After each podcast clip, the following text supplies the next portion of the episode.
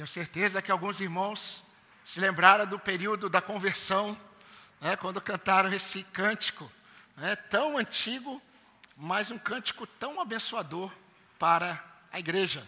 Convido você a abrir a sua Bíblia no livro do profeta Amós, capítulo 2. Amós, capítulo 2.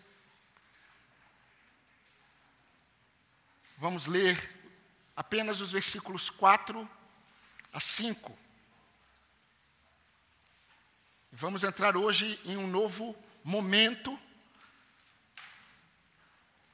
das manifestações da justiça do Senhor. Amós capítulo 2, versículo 4. Diz assim: Assim diz o Senhor, por três transgressões de Judá, sim, por causa de quatro não suspenderei o castigo, porque rejeitaram a lei do Senhor e não guardaram os seus estatutos. Os falsos deuses os enganaram, deuses que os pais deles haviam seguido. Por isso, porei fogo em Judá, fogo que consumirá as fortalezas de Jerusalém. Vamos orar, irmãos, mais uma vez. Convido você a fechar os seus olhos juntamente comigo. Vamos falar com o Senhor. Pai querido, Senhor de toda a glória, Deus da nossa salvação, nós engrandecemos o teu nome por esse privilégio que o Senhor nos dá de estarmos aqui como teu povo, para adorarmos ao Senhor em uma só voz no dia do Senhor. Eu quero te louvar, ó Deus, por esses irmãos que o Senhor trouxe para glorificar o nome do Senhor. Eu quero te louvar por essas vidas que aqui estão, que o Senhor trouxe para falar com elas por meio da tua palavra. Senhor Deus, mas tu sabes o quanto eu sou limitado como homem e o quanto eu careço, o quanto nós carecemos da ação do Espírito Santo do Senhor para podermos entender a tua voz, para que, ó Pai, as coisas que podem acontecer, as coisas que normalmente surgem para nos distrair, ó Deus, elas não ofusquem aquilo que o Senhor deseja falar com o teu povo, aquilo que o Senhor já determinou para falar ao teu povo nesta noite. Senhor Deus, por isso eu peço que o Senhor me use para o louvor da tua glória, porque a tua glória será percebida quando o teu povo entender a tua voz e o teu povo, em submissão à tua palavra, se render em adoração ao Senhor. Pai querido, pedimos que o Senhor remova de nós tudo aquilo que nos distrai. Senhor Deus, que o Senhor repreenda toda ação de Satanás, que em nome de Jesus, somente as manifestações do teu Espírito Santo se faça presente neste lugar. É o que nós pedimos no nome de Jesus, o nosso Salvador. Amém. Amém. Meus irmãos, desde a nossa conversão, nós temos aprendido e temos experimentado aquilo que o povo experimentou em Atos 2, no dia de Pentecostes. Não o cumprimento da promessa de Joel, mas a manifestação do Espírito Santo de Deus. Aquilo que eles perceberam, nós também precisamos perceber, e temos percebido desde a nossa conversão, é que é impossível, é impossível não perceber o Espírito Santo de Deus se manifestando em seu povo.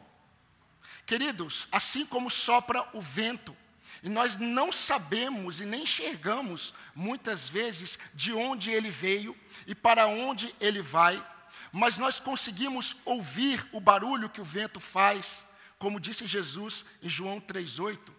Assim é com todo aquele que nasce e anda pelo Espírito Santo de Deus. Meus irmãos, nem sempre nós entendemos o que Ele está fazendo em nossas vidas.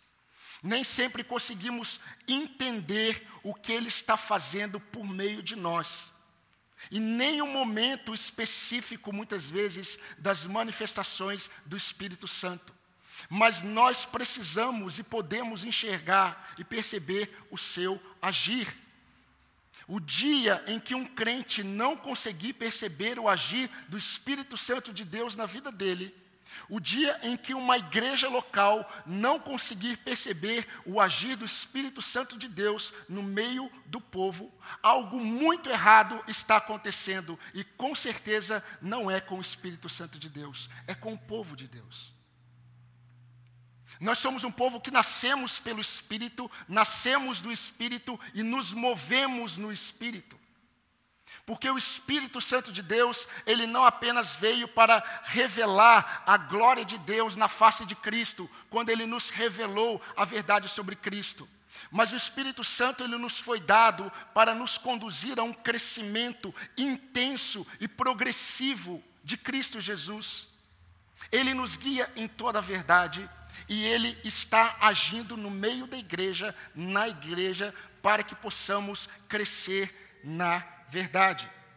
Mas, queridos, diferente do que muitos falam, diferente do que muitos pensam sobre o agir e o andar no Espírito Santo de Deus, Paulo nos ensina que ser guiado pelo Espírito Santo de Deus é ser transformado por Ele, tanto na mente quanto na conduta.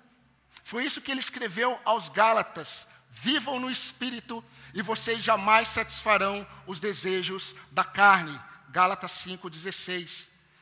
Meus irmãos, em tempos em que o barulho da igreja é confundido com o som do Espírito Santo de Deus, quando mudança de mente e mudança de postura e comportamento não estão acontecendo no meio da congregação, a minha oração por minha vida, a minha oração por sua vida é que nós possamos mais uma vez nesta noite ouvir a voz do Senhor, que é falada por meio do seu Espírito Santo quando a palavra dele é exposta.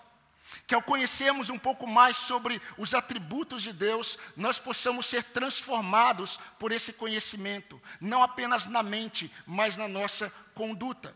Porque somente, queridos, com essas transformações, nós vamos ter evidências de que o Espírito Santo está em nosso meio. Apenas lembrando a vocês, antes de nós entrarmos na lição principal, antes de nós observarmos o texto, eu quero lembrar você que os atributos de Deus, eles não se confundem. Apesar de em alguns textos nós percebemos o autor ele destacando um atributo específico do Senhor, nós podemos enxergar outros atributos do Senhor presentes. Nós estamos ouvindo Amós falando sobre o leão rugindo de Judá. Nós estamos ouvindo Amós falando do, re, do leão rugindo de Jerusalém. E esse leão que está rugindo, ele está revelando a justiça de Deus. Mas ao nos depararmos com esse atributo de Deus, a sua justiça, nós já enxergamos a sua soberania, nós já enxergamos a sua misericórdia, nós já enxergamos a sua bondade, e hoje, queridos, nós vamos encontrar o amor de Deus presente nas manifestações de sua justiça. Se nós quiséssemos ficar apenas nesse tema e olharmos para Paulo em Romanos, nós teríamos aqui um ano para pensarmos sobre o que é o amor de Deus sendo manifestado na sua justiça em Cristo Jesus. Mas nós não estamos em Romanos e não estamos observando Paulo. Nós estamos observando o profeta Amós, que nesta noite vai nos mostrar como Deus, em sua justiça, expõe em detalhes a sua proximidade com o seu povo. Essa é a lição principal de hoje. A justiça de Deus expõe em detalhes a sua proximidade com o seu povo.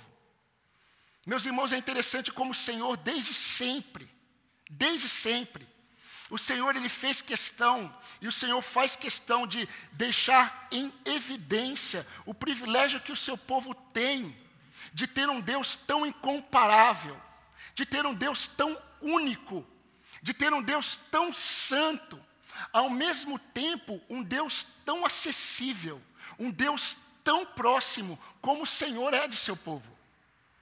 Quando Moisés estava nas campinas de Moabe, depois de ter percorrido 40 anos com uma geração incrédula, uma geração que padeceu no deserto, Moisés está agora diante de uma nova geração que vai entrar na terra prometida. E Moisés faz questão de lembrar essa verdade ao povo de Israel quando disse: Pois que grande nação há que tenha deuses tão chegados a vocês como o Senhor, nosso Deus, todas as vezes que nós o invocamos. E que grande nação há que tem estatutos e juízos tão justos como toda essa lei que hoje eu lhes proponho?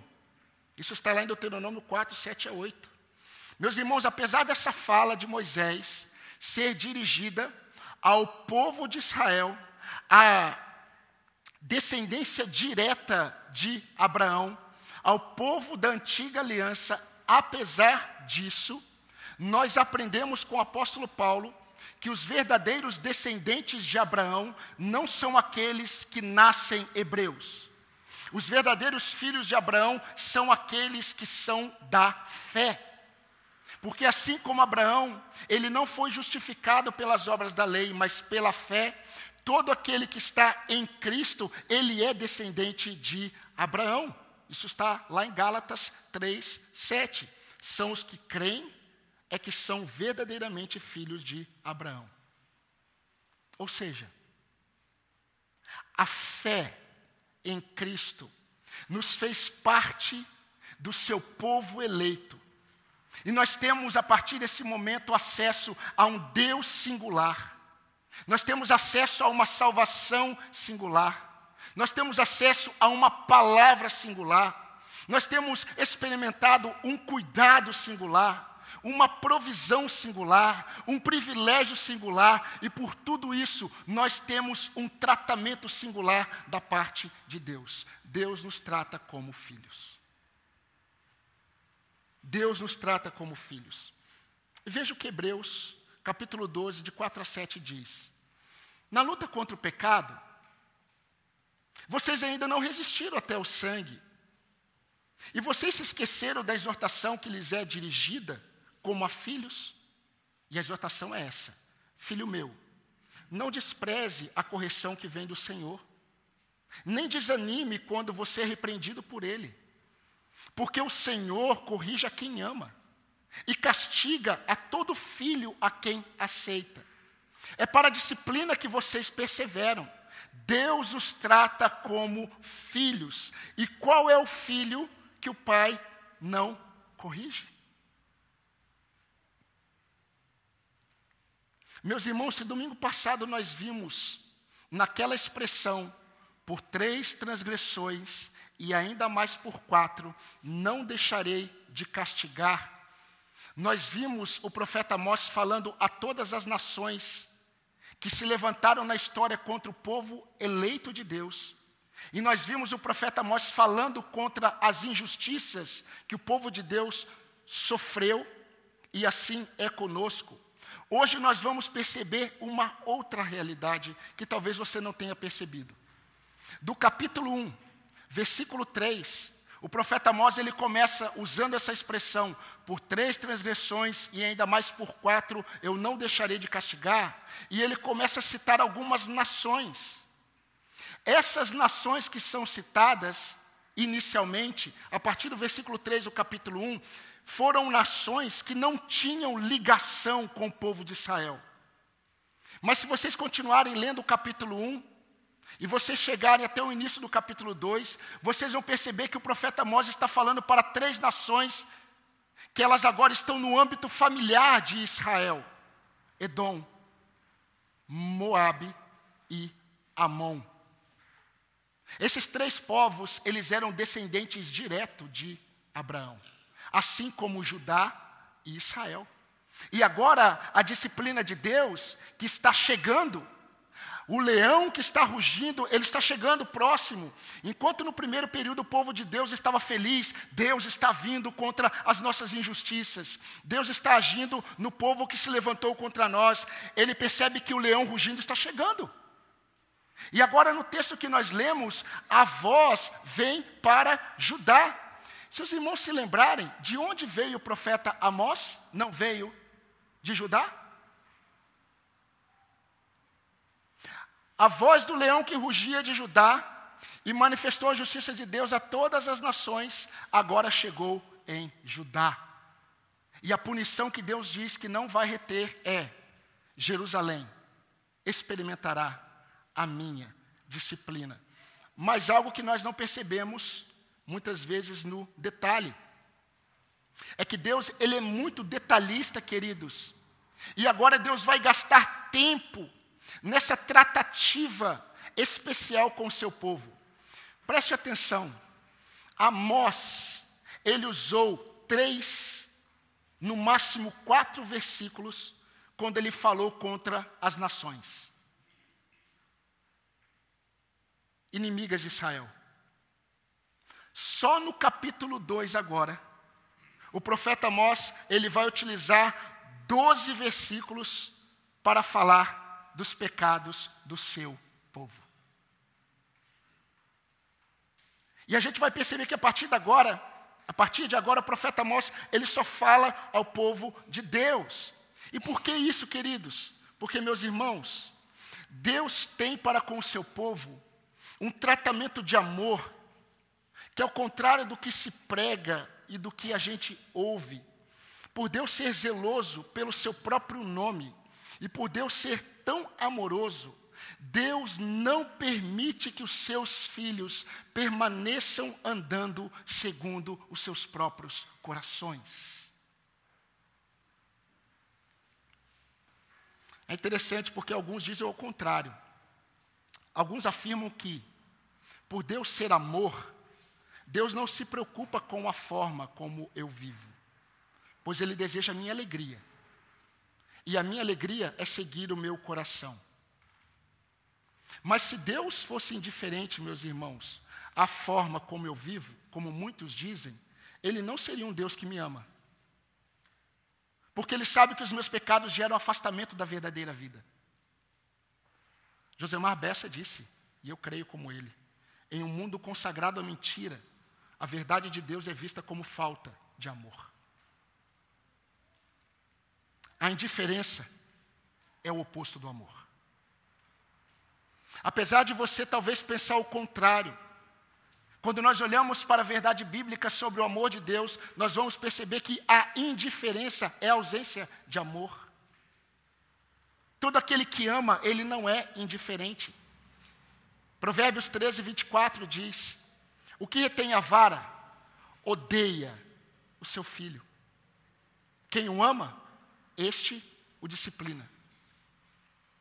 Por isso, queridos, que a disciplina de Deus ao seu povo, ela vem sempre inundada de misericórdia e sempre tem o propósito de tornar o seu povo mais próximo dele e mais parecido com ele, como está em Hebreus 12, 10. Meus irmãos, a revelação de Deus, toda a revelação de Deus, mostra que Deus ama tanto o seu povo, Deus ama tanto a sua própria glória, o seu próprio nome, que ele nunca ficará indiferente aos pecados de seus filhos. Somente filhos são disciplinados por Deus. Aqueles que não são filhos, eles estão entregues ao seu próprio coração. E é interessante porque essa disciplina, ela começa de forma preventiva quando a palavra de Deus é exposta. O profeta Amós, ele tem uma, uma frase que todos os profetas utilizavam, mas ninguém utilizou como Amós. E a expressão de Amós sempre foi essa: assim diz o Senhor. Se você ler o capítulo 1, capítulo 2, capítulo 5, capítulo 8 e todo o livro, você vai encontrar Amós dizendo: Assim diz o Senhor. Meus irmãos, Deus disciplina aqueles que são chamados seus filhos. E Deus disciplina aqueles que são chamados seus filhos de forma preventiva, quando a palavra dele é exposta. Mas Deus também disciplina o seu filho, os seus filhos, de forma corretiva, por meio das provações. Nenhuma provação de um filho de Deus está oculta dos propósitos eternos de Deus de trazer disciplina sobre seus filhos, aperfeiçoamento, aproximação dele.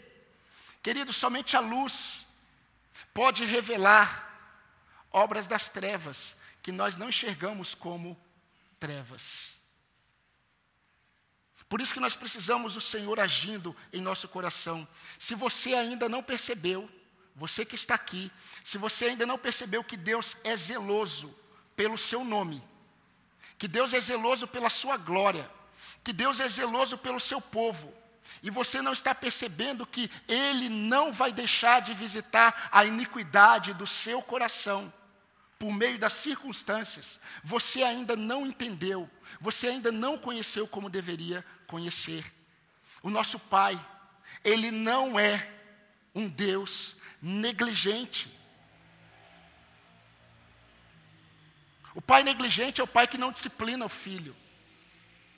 O nosso Deus não é um pai negligente, independente da sua experiência com a paternidade. O nosso Deus é um pai que, por amar os seus filhos, ele não permite que os seus filhos caminhem no erro, e muitas vezes no erro que eles não estão enxergando como tal. Deus visita o seu povo amado. No versículo 4, na parte B do capítulo 2, olha o que o profeta Amós disse, falando para Judá: porque rejeitou a lei do Senhor e não obedeceu aos seus decretos, porque se deixou enganar por deuses falsos, deuses que os seus antepassados seguiram. Em outras palavras, o que Deus está falando para o seu povo é: vocês não deram crédito àquilo que nunca deveria ser desprezado, os meus conselhos. Mas tem algo a mais. Deus diz por meio de Amós: vocês foram influenciados pelos povos que vocês deveriam influenciar. Quando ele disse assim: vocês se deixaram enganar por deuses falsos. Vocês se deixaram ser influenciados pelos deuses dos povos da terra. Queridos, preste atenção nessa verdade sobre influência. O Senhor, Ele nos mostra que a influência que nós recebemos, assim como as influências que nós deveríamos produzir, ele nos mostra muitas vezes um contraste. Quando, ao invés de influenciarmos, nós somos influenciados pelas culturas ou pela cultura dos povos da terra. E Deus nos revela que quando nós observamos os preceitos dos povos da terra, e nós observamos os preceitos do Senhor, e nós estamos sendo mais influenciados pelos povos da terra do que influenciando os povos na terra, isso está revelando que para nós tem mais peso os preceitos dos povos da terra do que os conselhos do Senhor. E isso é na prática, não é no discurso. É na prática. Meu querido irmão, minha irmã, você que está aqui, filho do Deus Altíssimo. Sabe por que, que o povo de Deus ele é mais responsável em suas escolhas. Sabe por que, que o povo de Deus ele é mais responsável em suas decisões? Você sabe por que, que o povo de Deus ele é mais responsável em suas buscas? Amós ele responde no capítulo 3, versículo 2, quando ele disse assim: De todas as famílias da terra, somente a vocês eu escolhi.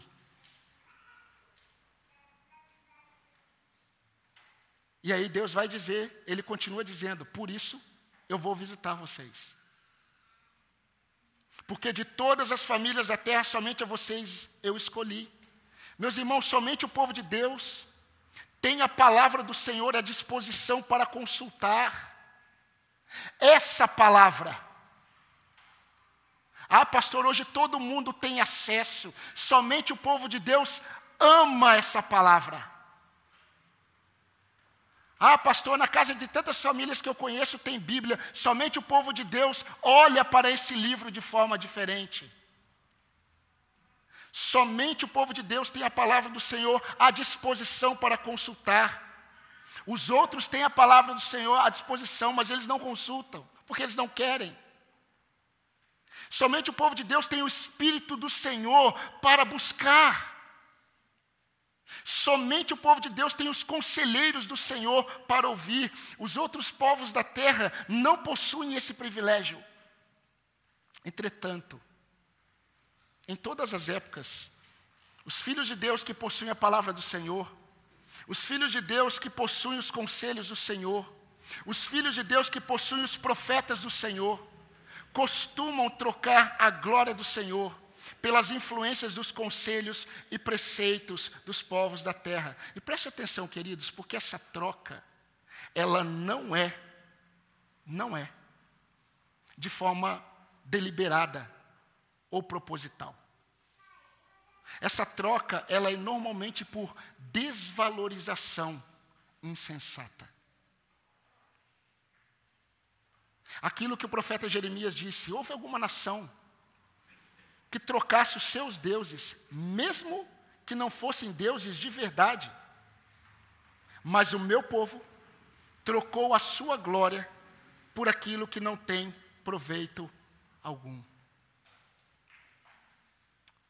Desvalorização insensata.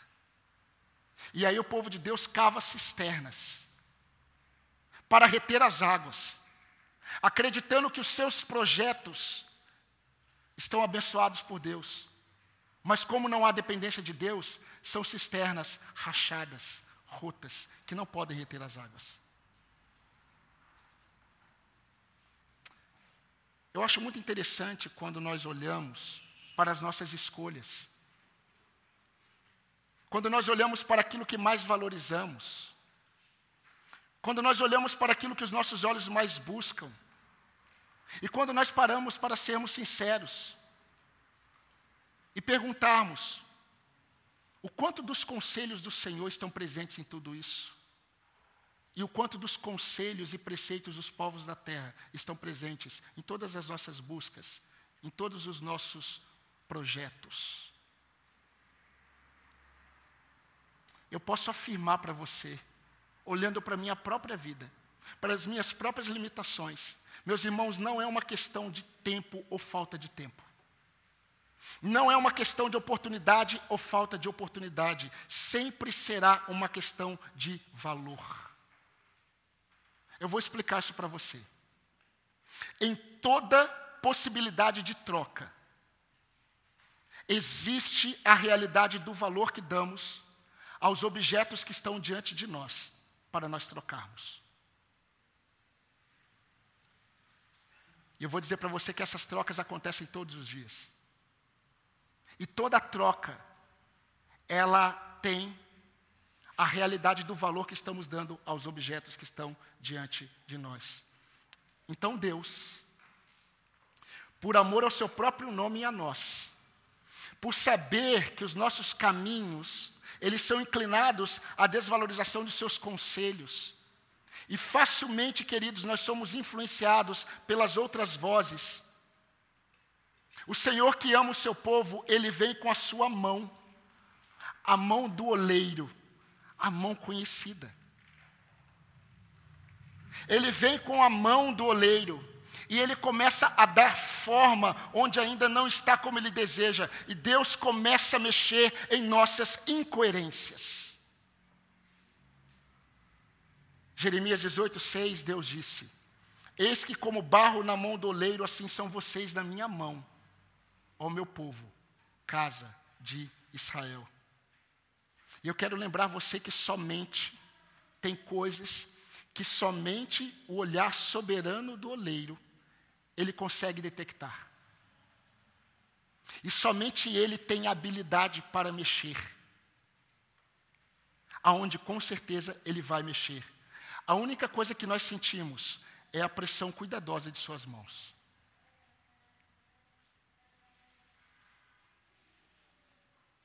Assim nós podemos entender o que disse o salmista. Foi bom ter eu passado pela aflição, para que eu aprendesse os teus decretos. Foi-me bom ter sido afligido, Deus, para que eu aprendesse os teus decretos. Salmo 119, 71. Meus irmãos, eu quero me debruçar agora um pouco com você e tentar aplicar para as nossas vidas essa verdade que nós estamos observando hoje. Meu querido irmão, essa mensagem é para você. Minha querida irmã, essa mensagem é para você. Essa mensagem não é para um descrente. Essa mensagem não é para alguém que não conhece o Senhor. Essa mensagem é para todo aquele que foi chamado por Deus e experimentou a revelação de Deus.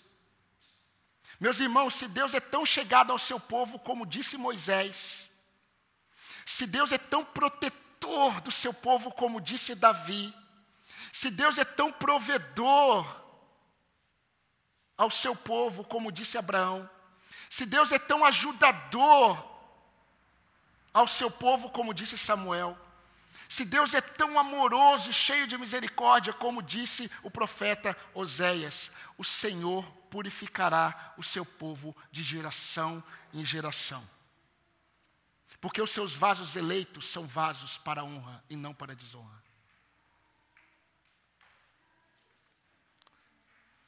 Eu acho muito interessante a experiência que eu tive quando criança. Eu não sei se você teve ou se você, pai, está tendo.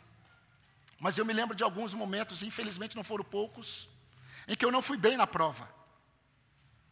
Infelizmente não foram poucos os momentos. Né? A minha realidade foi mais de C do que A. Na minha época era C e A, né? não sei na sua. Mas eu me lembro que algumas vezes, quando eu era perguntado em casa como é que foi na prova, antes de eu dizer que eu fui mal, eu já dizia, mas ninguém foi bem. Vamos deixar claro: ninguém foi bem. Ou a maioria foi mal. Ou os meus melhores amigos não foram bem.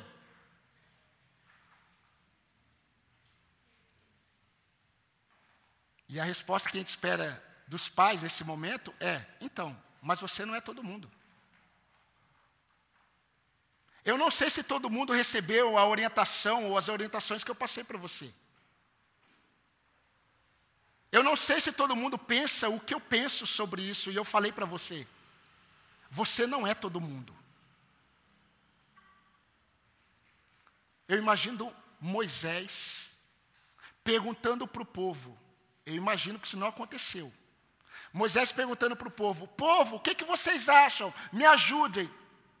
Vocês acham que eu deveria entrar na terra prometida? O que, que o povo ia dizer? Sim. Deus olharia para Moisés e diria assim: Então, Moisés, a grande questão é que você é Moisés. Simples assim. Você é alguém que eu separei para ser um referencial para o meu povo. Se você fosse qualquer outro, você entraria, mas você não é qualquer outro, você é Moisés. Assim Deus olha para nós e diz assim: vocês não são como todo mundo.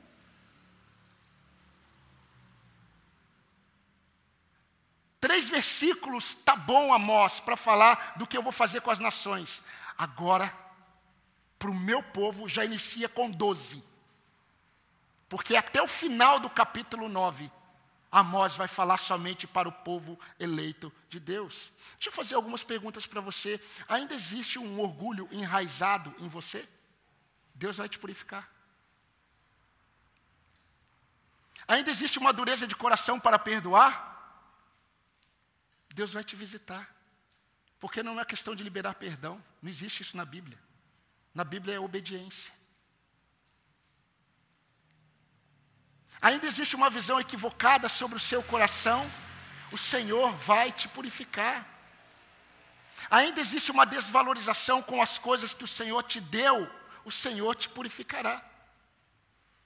Eu me lembro que eu estava naquela casa, uma casa simples, uma casa de bloco, na beira de um grande lago. E eu conseguia, olhando para aquela casa, uma casa não muito grande, uma casa pequena, eu via as vigas ainda das colunas. E era a casa de uma família, pai e mãe, uma menina de aproximadamente 12 anos e uma menininha de 5, muito pobres, chão batido. E eu me lembro que era mais ou menos quatro horas da tarde, e o pai, o, o, o, líder daquela casa, estava passando comigo, mostrando os cômodos da casa, e ele mostrou um cômodo pequenininho, com uma mesa de plástico, uma lousa, quadro negro, e ele disse assim, pastor Glauber, aqui é onde a gente senta para a gente estudar a Bíblia. Eu acho que cabia umas seis pessoas. E aí a gente passou para outro cômodo, ele falou assim: Pastor, aqui é o lugar que a gente faz o nosso culto. E queridos, eu olhei o púlpito, o púlpito era feito de caixa, de madeira, e era coberto com uma toalha de mesa, toda colorida. Que eu nunca, eu acho que eu, eu veria uma toalha daquela na minha casa. E tinha dois copinhos com flor em cima para enfeitar o púlpito. E ele falou, pastor, é aqui que a gente senta para pregar. O senhor vai pregar ali, ó, hoje. E aí ele falou assim, pastor, dá licença que eu preciso buscar outra família que vai vir. Apenas duas famílias. Outra família que vai vir e a gente vai buscar os banquinhos. E aí eu fui para o quintal e eu fiquei sentado no quintal. Já estava escurecendo. E a menina de 12 anos, ela estava varrendo o chão, o chão de terra. Ela estava querendo deixar mais limpo. E ela estava varrendo, e eu percebi que ela estava descalço, e ela estava com, com um vestidinho compridinho, abaixo do joelho, todo cheio de flor, é, bem velhinho, e a menininha mais nova brincando. E eu falei para aquela menina de 12 anos, eu falei assim, olha só, eu fiquei sabendo que vocês quase morreram quando vocês foram atravessar o lago, na canoa. E ela falou assim, pastor, é, nós quase morremos. E eu falei, você não teve medo? Ela falou assim, eu tive muito medo. Mas eu comecei a gritar por Jesus, porque o meu medo era ir para o inferno por causa dos meus pecados. E Jesus salvou a mim e a minha família. Me salvou duas vezes, porque eu estou viva e estou salva. E eu estava desanimado. Eu estava ali, mas eu estava desanimado, triste. E quando eu vi aquela menina, o meu coração se encheu de alegria. E eu falei, que bênção. E aí chegou o pai, num Monza, velho, rebaixado. Pastor, ajuda a gente aqui a pegar os banquinhos, meus irmãos, banquinhos de ferro, que eram montáveis, não tinha nem encosto. Enquanto isso, a irmã estava numa panela enorme, fazendo um caldo não sei de quê, para a gente tomar depois do culto. E eu comecei a ajudar aquele, aquele pai, juntamente com outra família que chegou, e eles estavam muito alegres. E aí eu acordei. Eu acordei. Eu acordei muito feliz. Porque aquela família tão simples, num ambiente tão sem recursos, eles estavam com tanta alegria porque tinha um pastor ali para pregar, que o meu coração se encheu de alegria. Em toda aquela segunda-feira dessa semana, Meus irmãos, na caminhada de Israel com Deus, o povo de Israel era totalmente dependente da caminhada de seus líderes com Deus. Mas isso estava errado. Isso tinha que mudar. Deus mandou o profeta Ezequiel dizer ao povo: os dentes dos filhos não ficarão embotados porque os seus pais comeram uvas verdes. A alma que pecar, essa morrerá. Uma repetição do que Moisés ouviu de Deus, quando Moisés, acreditando que ele iria levar a piedade do povo, Moisés disse para Deus: Senhor, não faça isso com o povo, ou risca o meu nome do teu livro. Deus disse assim: riscarei do meu livro toda a alma que pecar. Em outras palavras, Moisés, a sua piedade é a sua, a do povo é a do povo. Eu riscarei do meu livro toda alma que pecar. Não vou riscar o seu. Não adianta o pastor se preocupar se os filhos estão recebendo conselhos bíblicos de seus pais, se os pais não estão atentos a isso. Não adianta o pastor desejar que você valorize o dia do Senhor conforme Deus deseja, se para você o domingo é apenas um dia de folga e oportunidade para fazer o que você deseja. Não adianta eu sofrer por você.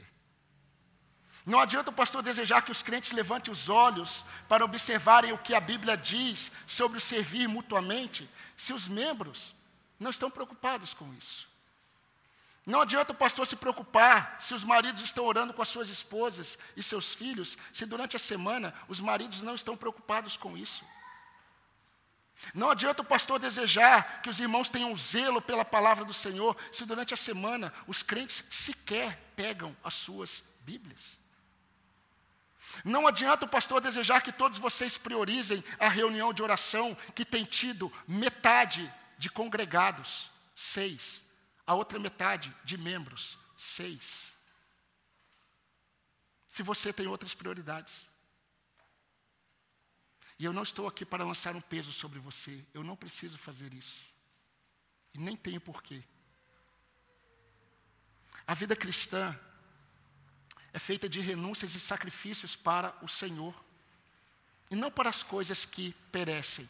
E deixa eu dar um conselho para os pais aqui, que eu sempre aproveito para dar. Pais, desde já, ensine os seus filhos a renunciarem e a se sacrificarem pelas coisas do Senhor, porque eles já aprenderam e você não ensinou. Eles já aprenderam a se sacrificar pelos seus próprios interesses. Eles já aprenderam isso. Como pastor de vocês, eu posso desejar tudo isso e orar por vocês, mas eu não posso cair no pecado de Moisés, que achava que ele era responsável pela piedade do povo que ele pastoreava. Meus irmãos, ver coisas incríveis da parte de Deus, como o povo de Israel viu, não aconteceu para que o povo caminhasse durante toda a vida, apenas tendo vislumbres do que Deus fez.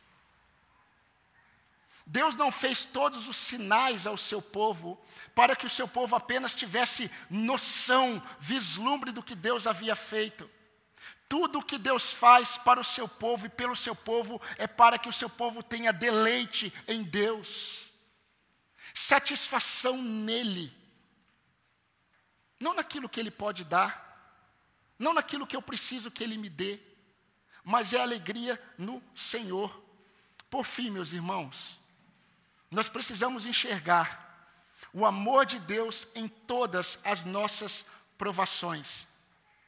E rapidamente, eu quero dizer para você três formas com que você deve enxergar as suas provações. Em primeiro lugar, em cada provação, a disciplina de Deus visa a nossa redenção e a nossa santificação. Por isso, sempre é uma manifestação de amor e não de abandono. Eu é que sei que pensamentos tenho a respeito de vocês, diz o Senhor, são pensamentos de paz e não de mal, para dar-lhes um futuro e uma esperança. Jeremias 29, 11. Segunda forma de enxergar a aprovação a disciplina de Deus é um sofrimento, sim. A disciplina de Deus é uma provação, sim, mas sempre administrada por Ele. Amós 9, 11 é a forma como Amós vai terminar o livro dele. Deus disse assim: Eu vou reparar as suas brechas e levantá-lo das suas ruínas. Aleluia, o Senhor é muito bom. Eu vou restaurá-lo para que você volte a ser como era nos dias da antiguidade. Terceira forma de olhar a aprovação. A disciplina de Deus não é para nos levar ao desânimo. A disciplina de Deus é para o amadurecimento da fé. Disse Tiago: Meus irmãos, tenho por motivo de grande alegria o fato de passarem por várias provações, não poucas. Sabendo que a provação da fé que vocês têm produz perseverança. Ora, a perseverança deve ter ação completa, para que vocês sejam perfeitos e íntegros, sem que lhes falte coisa alguma. Tiago 1, 2 e 4. Por fim, como nenhuma disciplina parece algo agradável aos nossos olhos, quem aqui se lembra com alegria o dia em que foi disciplinado pelo pai? Eu não me lembro, eu me lembro da dor. Alguns pais olharam para os filhos e os filhos riram, né? Os filhos sabem disso, os pais também. Mas, como em nenhuma disciplina parece ser agradável aos nossos olhos, Nós temos a tendência de não enxergarmos a bondade de Deus em nossas provações.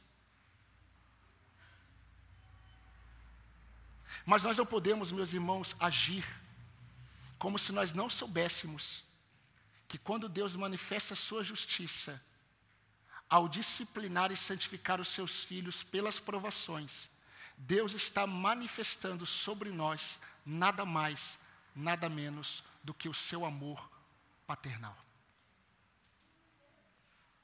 Meu filho, não rejeite a disciplina do Senhor. Nem se aborreça com a sua repreensão, porque o Senhor repreende a quem ama, assim como o pai repreende o filho a quem quer bem.